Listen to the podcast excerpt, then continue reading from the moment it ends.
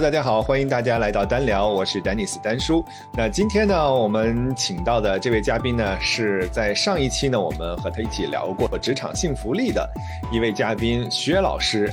那上次聊完之后呢，获得了很多粉丝朋友的喜爱啊，所以今天呢，我们再次把薛老师请到我们的单聊节目当中呢，和大家聊另外一个话题。先请薛老师跟大家打个招呼，介绍一下自己。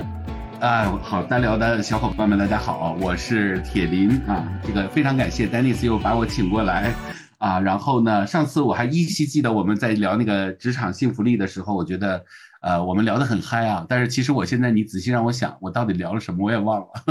OK，好，谢谢啊。嗯，那铁林老师呢，其实，在我们的播客当中呢，也有铁林想聊的这个节目，所以大家也可以去。关注一下铁林老师的自己的播客，那在他的播客当中呢，也会有很多好玩的这样的一些内容，大家可以去呃收听。今天呢，我们把铁林老师请来呢，是想要去聊一个关于他身份标签当中的一个很重要的一个标识啊，就是他是投资人，曾经的投资人，呃呃，现在还在做投资是吧，薛老师？嗯，做的少了，嗯嗯，对，所以就是他呃，过往呢，其实都一直是有在这个投资和创业的领域当中呢，自己有很多这样一些体感，所以今天呢，我们想跟呃薛老师呢一起就是聊一聊。和财富的这样的一些关系，我们怎么样能够和财富走得更近？既开心又快乐，又做自己喜欢的事儿，把钱赚了。那这一块的话，我想薛老师应该蛮有经验的，不无论是投资人和自己创业的这样的一些经历。那你自己从这些方面的话，你觉得怎么样？我们能够和财富走得更近一点？你的一些体验和呃，你的一些想法是什么样子的？嗯。对，最近那个，因为不是最近啊，就今年我和 Dennis 呢，其实呃，我们都读了一本书啊，叫那个《纳瓦尔宝典》，对吧？嗯，是这这本书真的是，就是我觉得就是我我觉得我活了四十几年啊，其实纳瓦尔他的岁数比我应该是我们两个很相近的啊，然后呢，但是。这本书真的是，我觉得我是非常推荐大家去听啊，去去读的啊。呃，这本书是一个特别容易读的书啊，然后听上去好像是一个呃心灵鸡汤啊，但是这本书其实里面讲的很多的道理，我觉得很切合我的这个对于呃这个关于呃嗯财富啊，关于这个投资啊这个想法。嗯，我觉得它这里面其实有几个观点啊，我觉得咱们两个可以围绕着这个观点来讲啊。那么其实。最重要的一个观点就是说，嗯，我觉得就是可能听我们单聊的小伙伴很多都是，呃，在有一些在职场，有一些已经可能在，可能跟我年龄差不多啊，因为我是七零后。那么，呃，我觉得我从我个人的角度上来说，嗯，我有一段时间我对于这个财富这件事情，其实我是呃比较。采取一种嗯保守的一种状态啊，所以什么叫保守状态呢？就是说我一开始其实呃，但是我其实没有缺过钱啊，然后呢，我也呃挺会赚钱的，因为做 marketing sales 做了很多年，然后呢，自己后来又去做投资啊，但是我是做天使天使轮的投资，嗯。嗯，然后呢，就是后来我为什么刚才你在问我的时候说我做的比较少了呢？其实我现在有一些项目到我这儿来，我其实是把它转介绍出去了，就是我已经不真自像以前似的啊，自己去看项目去做了。那为什么呢？因为我现在又开始做创业，因为我我做创业大概做了，呃，我已经做了一个项目叫扣八，对不对？那现在我开始在二次创业，我又在做新新的项目啊，但原来的项目还在。然后呢，我现在又想去做新的项目。那我觉得就是为什么我会开启我的第二次创业呢？其实我就是看了《纳瓦尔宝典》啊，因为我觉得。原来我在看《纳尔宝典》之前，我对于财富的这个理解呢，呃，就比较的在一个呃保守的一种状态，就是啊赚钱嘛，对不对？就是原来我们很经典的理解的呃 marketing 啊，sales 啊，然后做产品啊，然后做运营啊之类的啊，这个我相信在职场上的小伙伴都会呃理解我在说什么。那后来呢，我会发现，嗯，《纳瓦尔宝典》让我。呃，对于这个自媒体这件事情有了新的认识，因为他讲到了就是呃杠杆。那么这个他就讲，就财富其实你要真正的实现财富自由，其实你的杠杆是非常重要的。那么他讲到了三种杠杆啊，我我为了不让大家这个呃破坏大家去读这本书的这个体验感啊，我就简单的讲一下。就他第一个杠杆呢，指的是人力杠杆啊，就比如说我们要做一件事儿，那我们要招一群人。是吧？人海战术，然后呢，哎，每一个人啊，剩余价值，然后我们就赚到钱了啊，这是第一个。那第二个呢，就是资本杠杆。那我自己也做过，就是呃呃，我做投资人啊，那可能投项目啊，然后我们很早积进去，然后项目做的比较好了，然后呢，我们可以在不同的轮里面退出，或者是说呢，我们也可以呢，呃，等到它上市，然后我们再哎把它变变现，对不对？好，这是第二种杠杆，这个也是可以形成一种。杠杆式的效应啊，就是呃，就是你可能投很少的钱，但是你一下子就呃可以赚到很多的钱。其实像这个投资这个部分呢，我们也可以考想象一下，比如说二十年前，如果你买了一套房子，对不对？然后呢，嗯，突然这个房子呃到了二十年以后，那你会发现这个呃就非常值钱了。呃，曾经有一个。就是我看过一个，就是做这个呃资本管理的这样的一个很有名的这样的一个人啊，在华人地区，他曾经做了个比喻，他说，如果你在呃就是巴菲特那个公司啊，他刚刚成立的时候，你你你你买了一百块钱的他的这个呃基金啊，或者是你就一百块钱就买入他的产品，然后你就放在那儿，然后你就不管它，然后呢，就到今天为止，这个钱通过这个利滚利啊，然后这个巴菲特这个赚钱，然后一点一点的。这个钱就可以达到多少呢？其实可以达到上亿的这个美金啊！就当时当时存一百块钱啊，现在就可以上亿啊！那所以呢，就包括现在，你看我们现在就是 AI 这个时代来了，那我们其实肯定是就这一定是一个资本的盛宴，对不对？所以这个呃，大家如果感兴趣的话，可以关注一下微软啊。这个时候买股票进来，就像当年我们去买房地产是差不多的啊。好，那这是资本杠杆的撬动。那当然，这个大部分人好像。就就比如说一级投呃一一级市场的投资，二级市场投资或者房地产投资，好像感觉上现在都不是很稳定，对不对？那这个时候就进入到第三个这个杠杆，这也是我后来为什么做，也就是说他认为自媒体或者是媒体，比如说音频或者是视频啊，或者是短视频或者直播啊，或者是公众号这种啊，都可以给我们带来这种。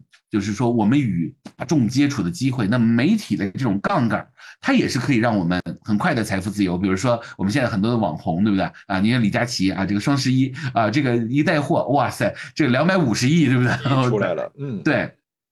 所以这个太可怕了啊！这个，所以我们就会发现，这个时代已经开始往这个方向走。就原来我还是有点就没有想清楚，就说，哎呀，我是做企业的，我在企业里面做高管，我要出来去做网红嘛。后来我发现这不是网红，这其实就是你认认真真的做一千个铁杆粉丝，其实这就够了，这就已经可以做到非常好的一个，就是你的一个收益了。所以其实这个是我现在对呃财富的一个看法。但是我现在就是呃，我觉得纳瓦尔把我这个对于这个财富的这个观念给打破了。那我觉得这也是离我们大众最近的，包括现在听音频的小伙伴。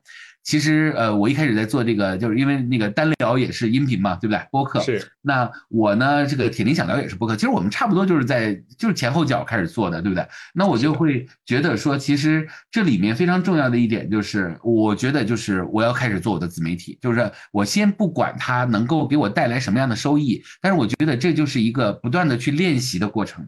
就是你也不可能说上来你就是一个非常好的，对不对？而且呢，我觉得，嗯，因为我自己是搞教育搞了很多年，我发现，呃，其实真正的去做教育，你学很多课没什么太大用啊，就是。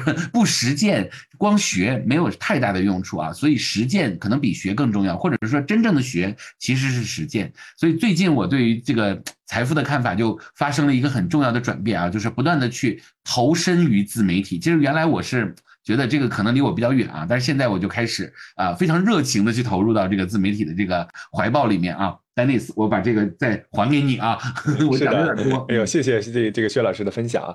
那个刚才说投身于自媒体啊，刚才我在呃听到你刚才讲的这个过程当中呢，说你也很会赚钱，然后也也这个不缺钱，所以这块儿好像似乎引发了。我的这样的一个非常大的好奇心，我相信我们的听友们也非常好奇，你是怎么做到的？有没有什么你自己的一些独家心法？怎么就这么会赚钱？怎么能够 赚到钱？嗯。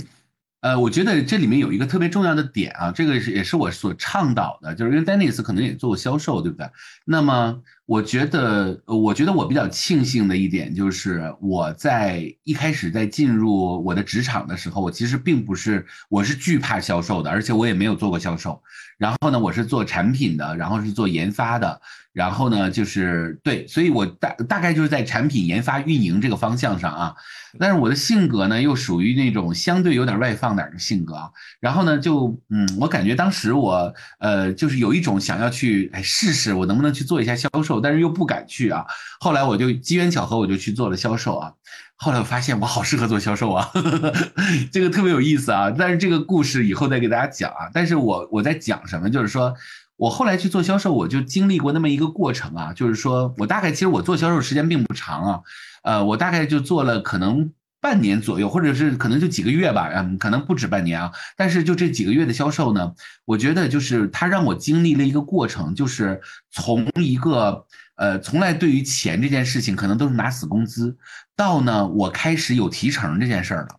然后我的提成呢是和跟我的销售额是挂钩的，哎，这个事儿对我来说特别重要，就是它是一个很重要的训练。这个训练呢就让我。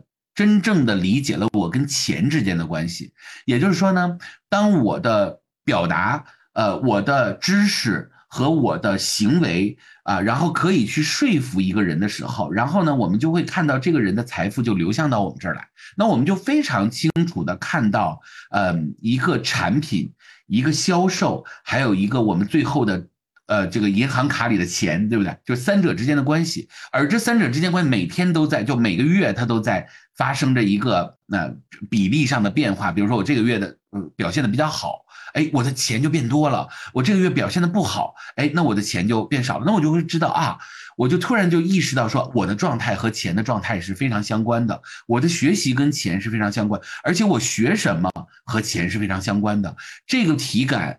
一定是要经历过那种做过 sales，就 sales，Dennis 你也知道，就是我们会定任务，对不对？就是哎，这个月我们要完成多少，下个月我们要完成多少，对不对？所以那个那个，嗯，sorry 啊，好，那个时候我们在做的时候，其实我们是很很崩溃的啊，因为因为我们就就就就因为因为压力很大嘛，对不对？那个就是要一定任务、一定目标，其实压力都是非常大的。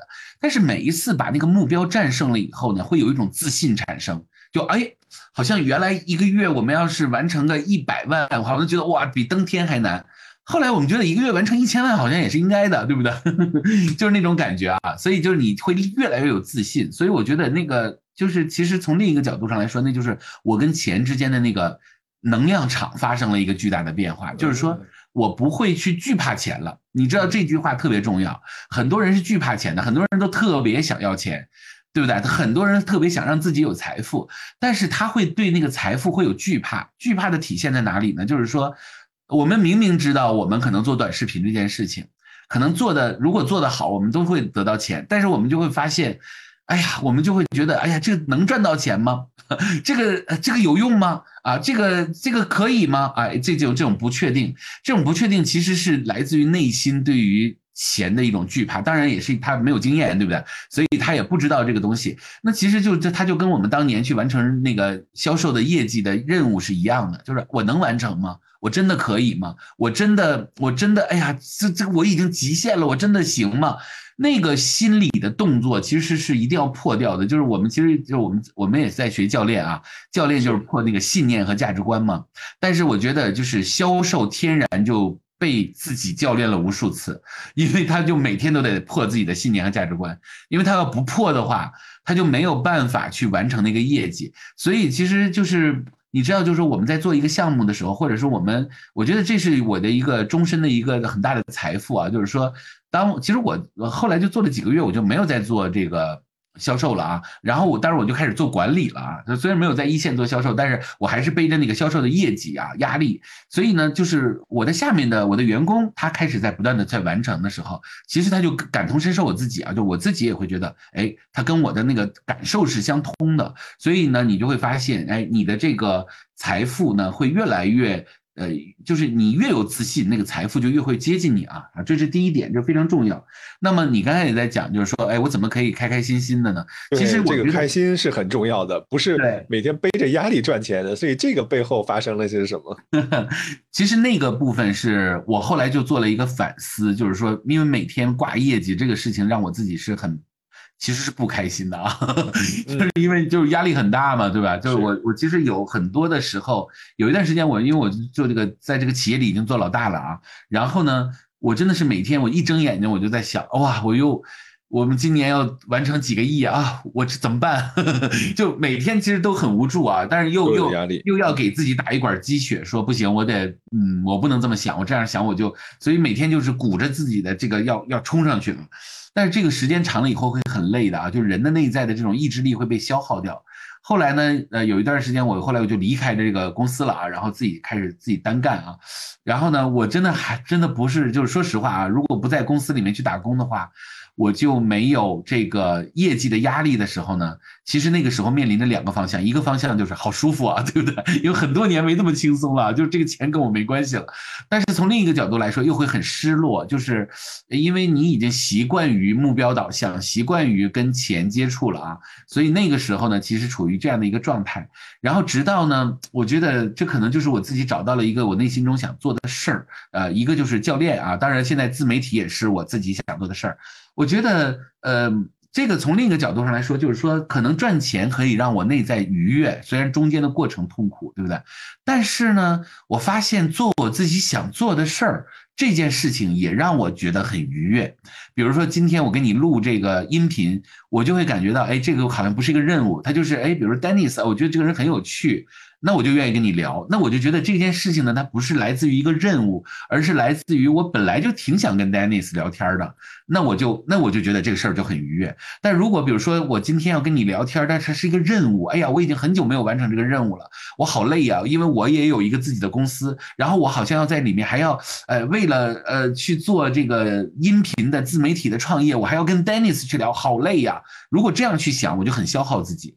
所以我就后来呢，我就调整我自己，说我一定要做我自己内心里面开心的事儿。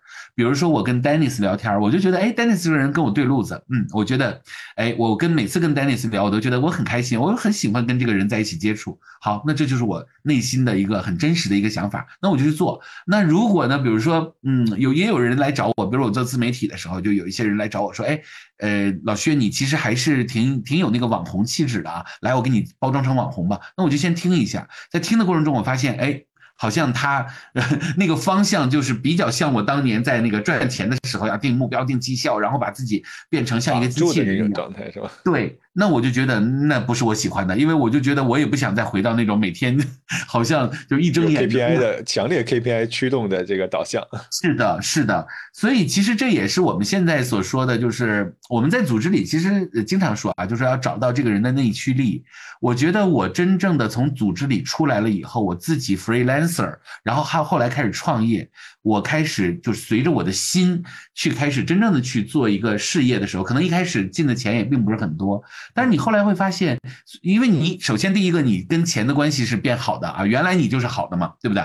然后呢，第二个呢，就是你自我愉悦了，所以它没有那么快速的进钱。但是因为我们都有那个做销售的能力，我们一定知道那个钱该怎么赚。但只是速度放慢了，但是我们会发现，我们的愉悦感变强了的时候呢，我们的钱也没有变少，但是同时我们的幸福感变多，而且还有一点啊，就是呃，你过的幸福，你身边的人是能够感觉到你这种幸福的，然后你会感染到很多人，然后你就会吸引到很多人，然后呢，这个时候你会发现你的幸福感会变得更强，因为你就变成了一个带领者了，而不是一个简单的说我只是一个自我的这样的一个体验者，所以在那个过程中，你会发现你身边的人也会变成这样，所以那个是。特别重要，所以有几个因素啊，我自己总结下来，第一个就是开心。那怎么才能开心呢？就这个事儿呢，对我得有意义。比如说我跟你今天聊天，或者我做一个小宇宙。或者是我去做呃视频号，或者是抖音，对不对？那我现在就发现抖音好像对我来说就没有那么大的意义啊，或者视频号，我现在还没感觉到自我愉悦，那我就先不做，不着急，对不对？大家都说风口，我不着急，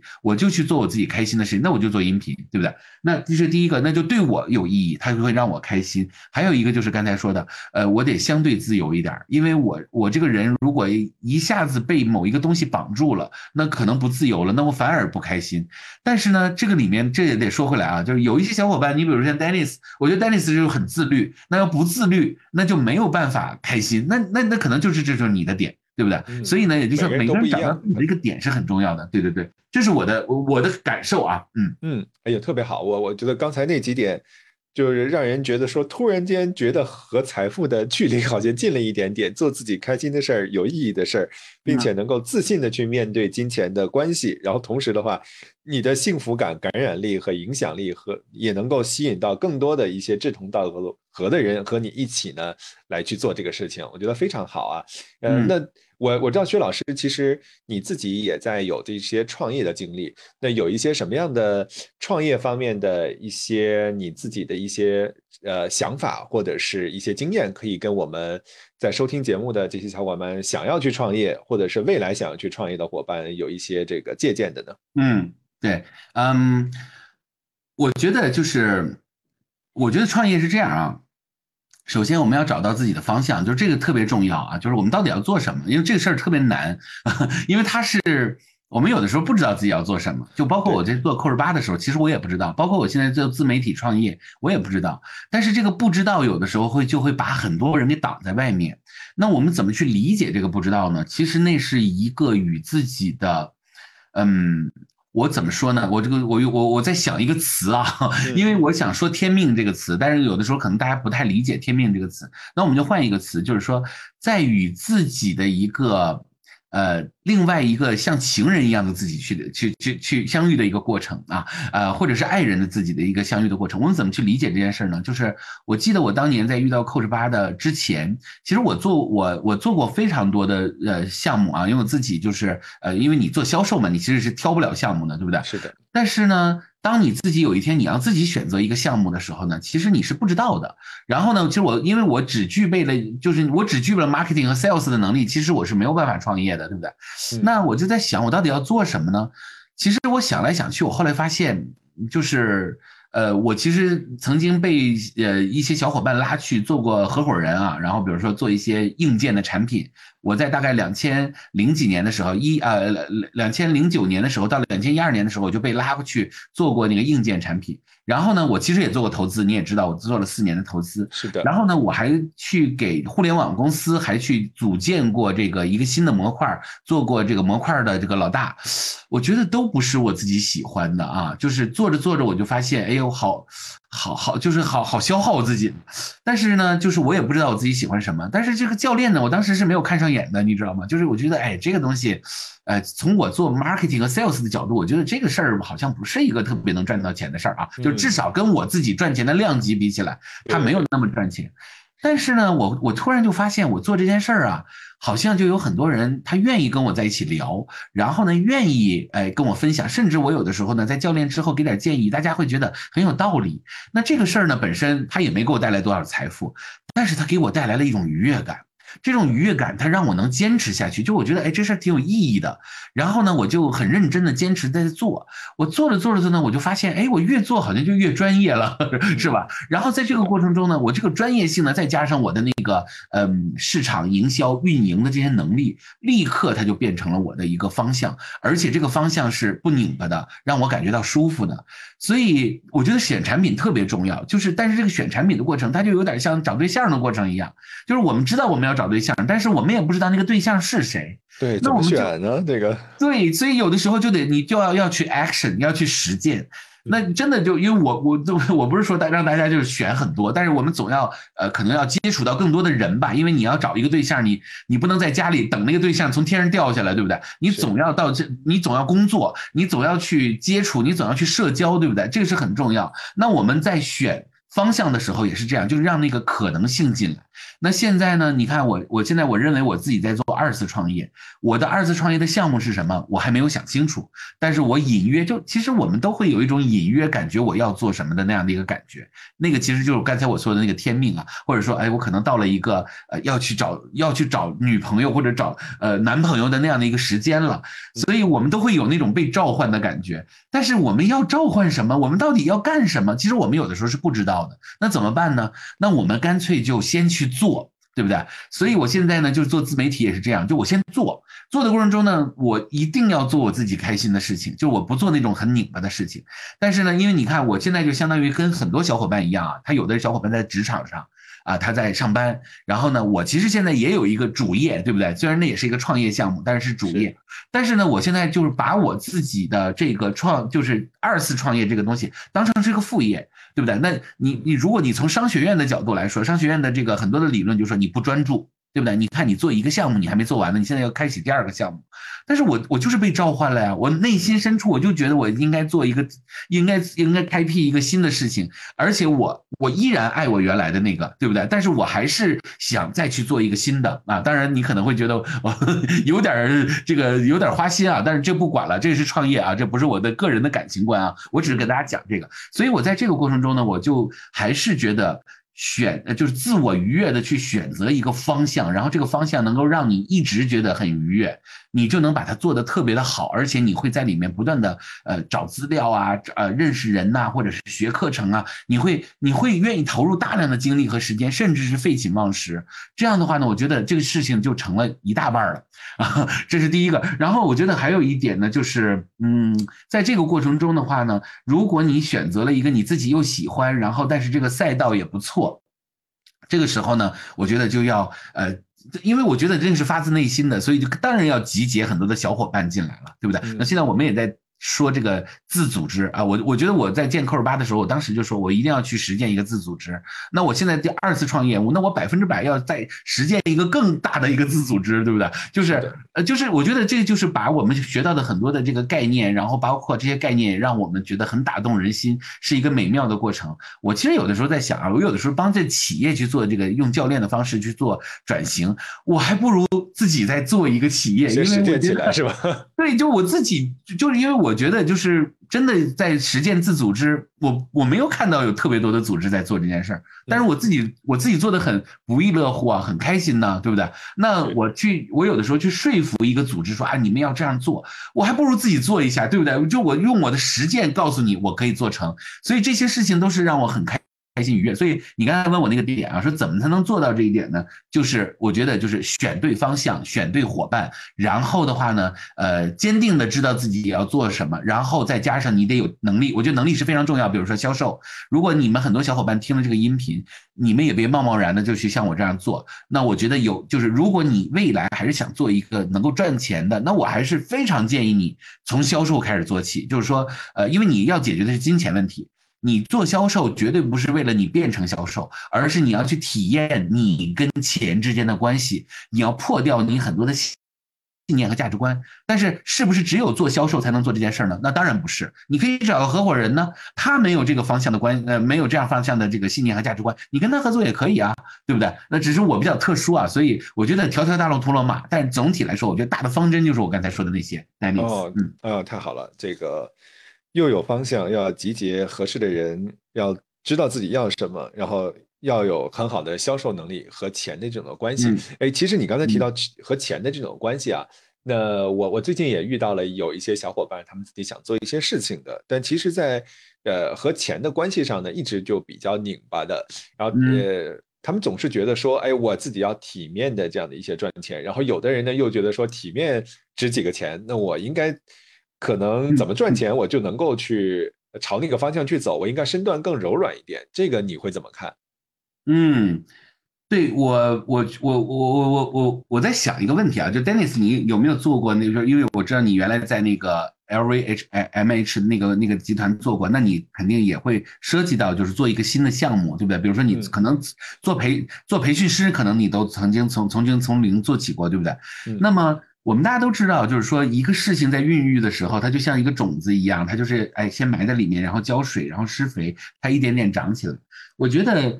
嗯，如果你在职场上真的做过项目的话，你一定会有那种就是像孕育一个植物、一个花朵，或者是做就是那个有一些有一些活就叫 dirty work，对不对？就是就是脏活苦活累活，对不对？是的，嗯。其实我不知道大家怎么去看啊。其实我我这个人特别喜欢干那种 dirty work 啊，就是。因为我觉得特别有收获感，就是嗯，可能你因为我你想我在企业里头做过董事长这个职位，对吧？然后投资人我也做过，但我依然我为什么会喜欢创业？就是我依然觉得，嗯，这这其实就像跟你种花，因为我其实没有那么喜欢种花，但是我跟种花的人聊过这件事，就是你是在孕育一个东西，就是你把种子埋下去，然后呢你浇水，然后你就看着那个生命力在长大，所以你一定要明白的是。你在做一个项目，不是你在主导一个项目，而是一个项目本身就有生命力，而你是它的园丁，你是他的呃这个修修修修剪师啊，呃，所以你是那个草草地啊，或者是那个园林的那个修剪师，呃，你要负责的事情是把你要做的那些事情，那些那些 dirty work 一个一个做好，然后那个本身它是有生命力的。那如果你现在把自己放在了一个中间的位置，说你做一个项目，然后你呃这个这个花朵也是你。啊，修剪师也是你啊，然后呢，这个 这个画面好美，对，然后好像就是最后好像你要很很漂亮，以后你自己绽放也是你，我觉得这个好像就是有点那个，就是我们在企业里说的既要又要还要还要，对，就没想清楚这件事儿，就是你没有想清楚你到底是一个什么角色上啊。我个人觉得就是说我在做任何一个项目的时候，我是在与项目相遇，而不是我在主导所有事情。呃，就是我今天能做扣二八，不是因为我能做扣二八，而是因为教练这件事本来就应该有人去做，而正好教练这件事情可能不知道怎么样，我的兴趣、我的爱好，可能我就选中他，但他也选中了我，我们是一个双向选择的过程，所以是你的事业和你。都在做着双向的选择，那现在就变成了呢？如果你这样去假设，就说，哎，我既要是一个 事业，但是我同时又要是一个职业职场的经理人，这个事儿就很拧巴。所以，其实我觉得就是要把自己的角色放对，这是很重要。我倒不觉得说，嗯，赚钱就一定要把身段放下来，因为你当认当你认为你把身段放下来的时候，其实你还认为你自己有身段。其实我们。要先承认自己啥都不是，就是我们就是一个普通的人嘛。我就是，其实我们所有的那些 title，那都是一个很虚幻的一个一个一个一个。所以我现在就是很多人说你是 MCC，我觉得这个其实对我来说根本没有意义。呃，包括我董事长我也做过，上市公司的这个高管这些我都做过呀，对不对？那我觉得对我来说有什么意义呢？就是说对于我来说，我回到家里我还是躺在床上睡觉，我还是吃饭，对不对？我还是接地气的一个例子。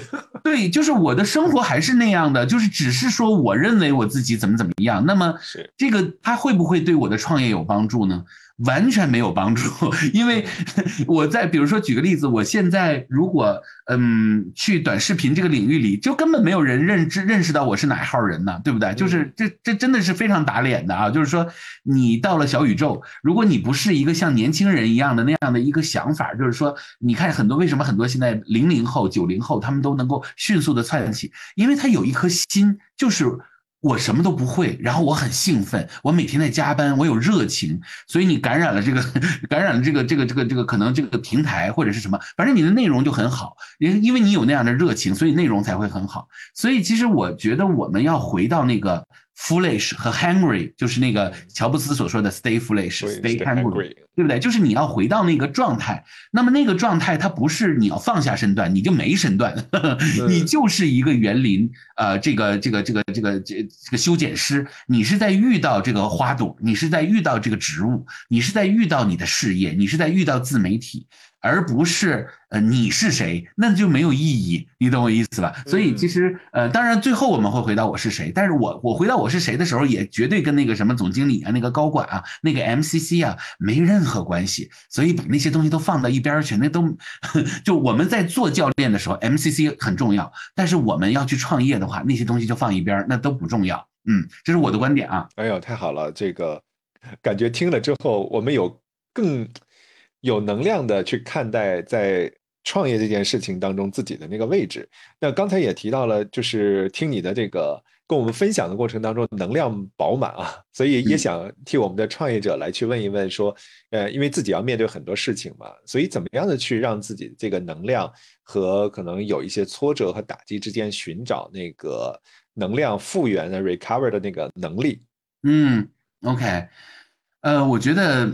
嗯，这个我还真是没办法给大家一个第一、第二、第三啊，因为我自己呢，我就讲我的经历吧。就是我觉得教练真的是，我觉得我要能做一个更大的事业，教练是我人生中的重要的一个节点。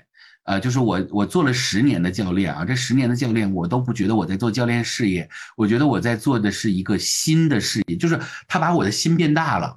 我原来有一些事儿，我其实是，嗯，怎么说呢？就像你说的，就内伤，对不对？就是，呃，可能在外面遇到了一些挫折什么的，然后我要坚，我很坚强，然后我回到家里，我把它隐藏，然后我把它呃，可能在里面去自责或者难受什么的，嗯。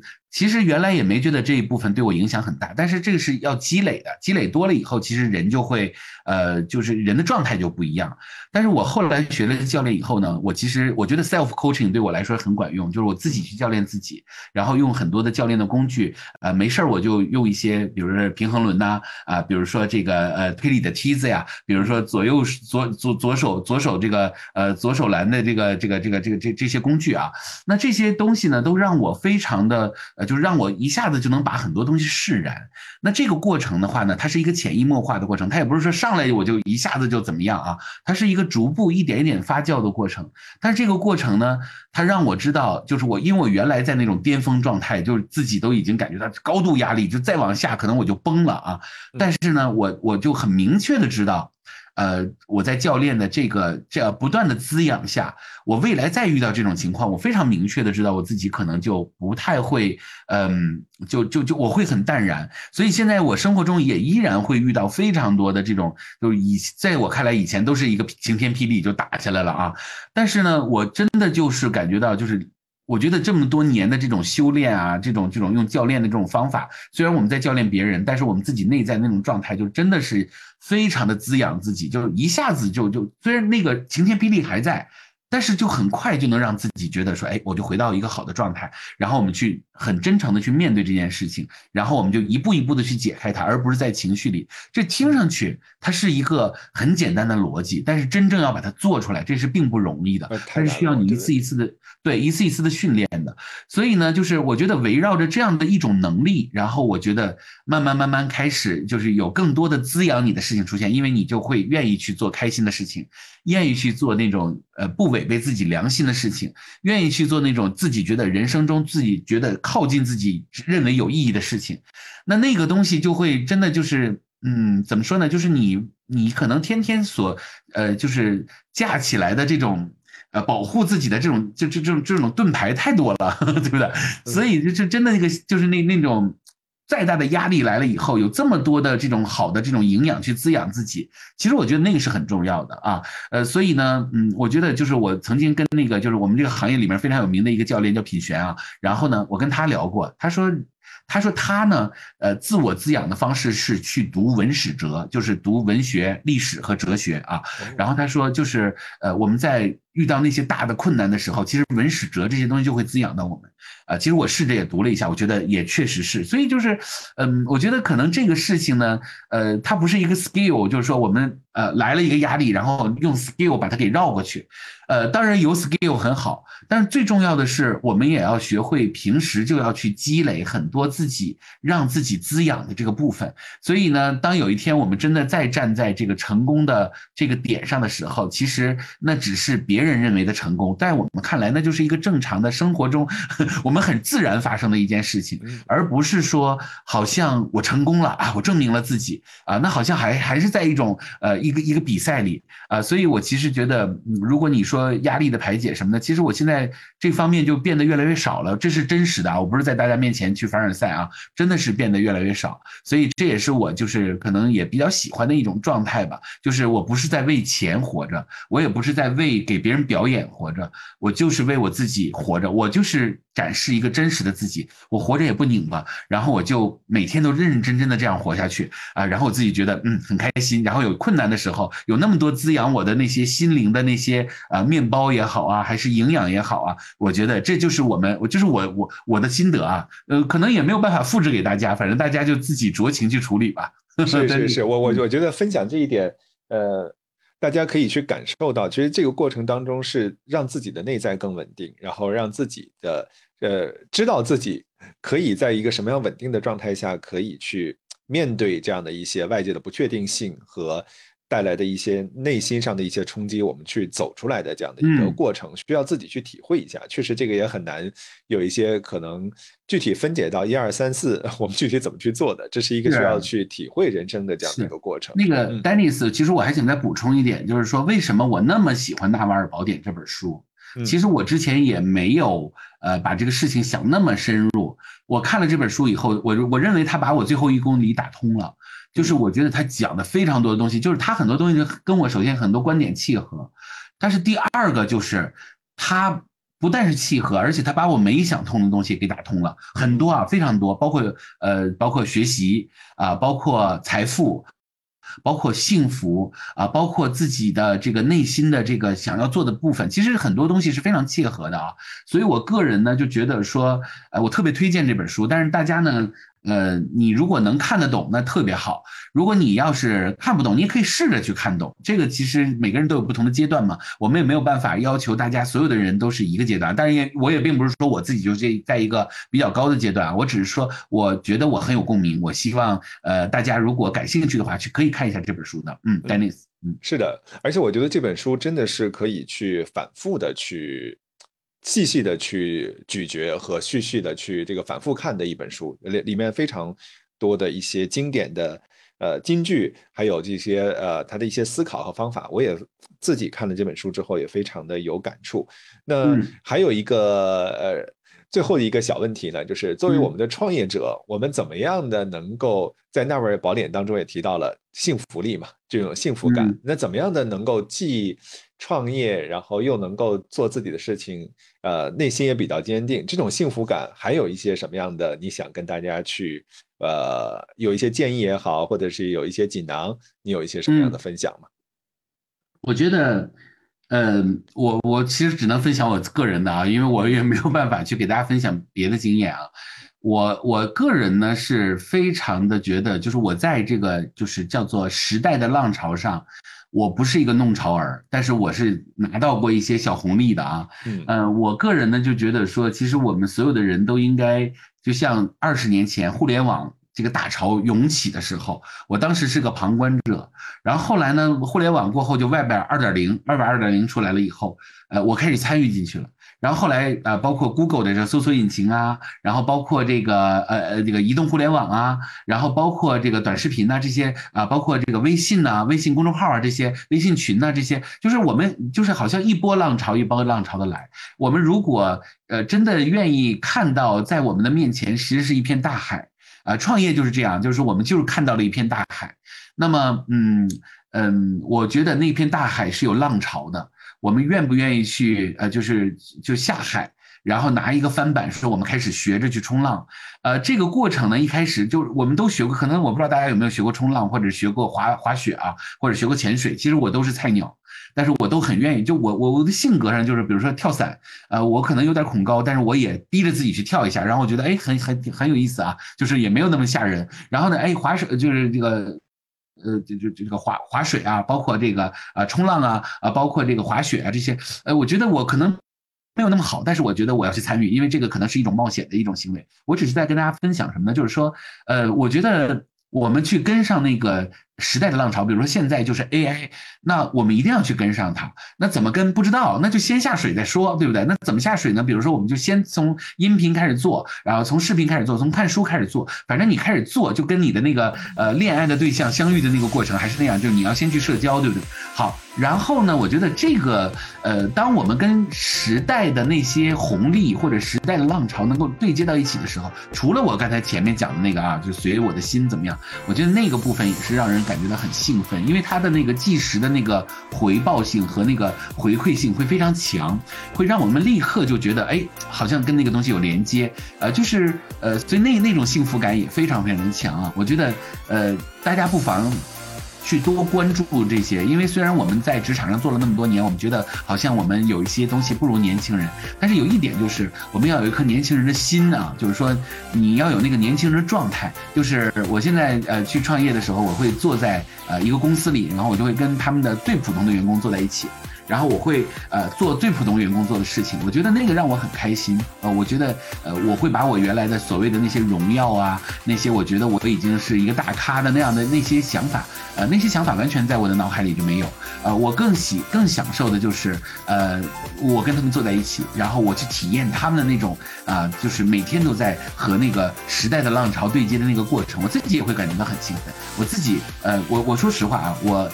呃，觉得那个幸福感有的时候就是你你和时代的浪潮和那个无形的那个流动连接到一起，可能它的形式是多种多样的。比如说你看文章，呃，你去参加各种那个就是活动，或者是你就是跑到一个 AI 的公司里面，你坐在那个 AI 的那个呃程序员的旁边，你就跟他在一起啊，这些东西其实都是我们在呃得到那个跟那个浪潮连接的过程。所以我觉得那个幸福感呃也是无以言表的，而且是非常滋养的。呃，这是我的经验啊，不一定适合大家。嗯，哇，太好了，太好了，分享了这么多给我们的创业者，以及说我们自己和财富的这种关系啊。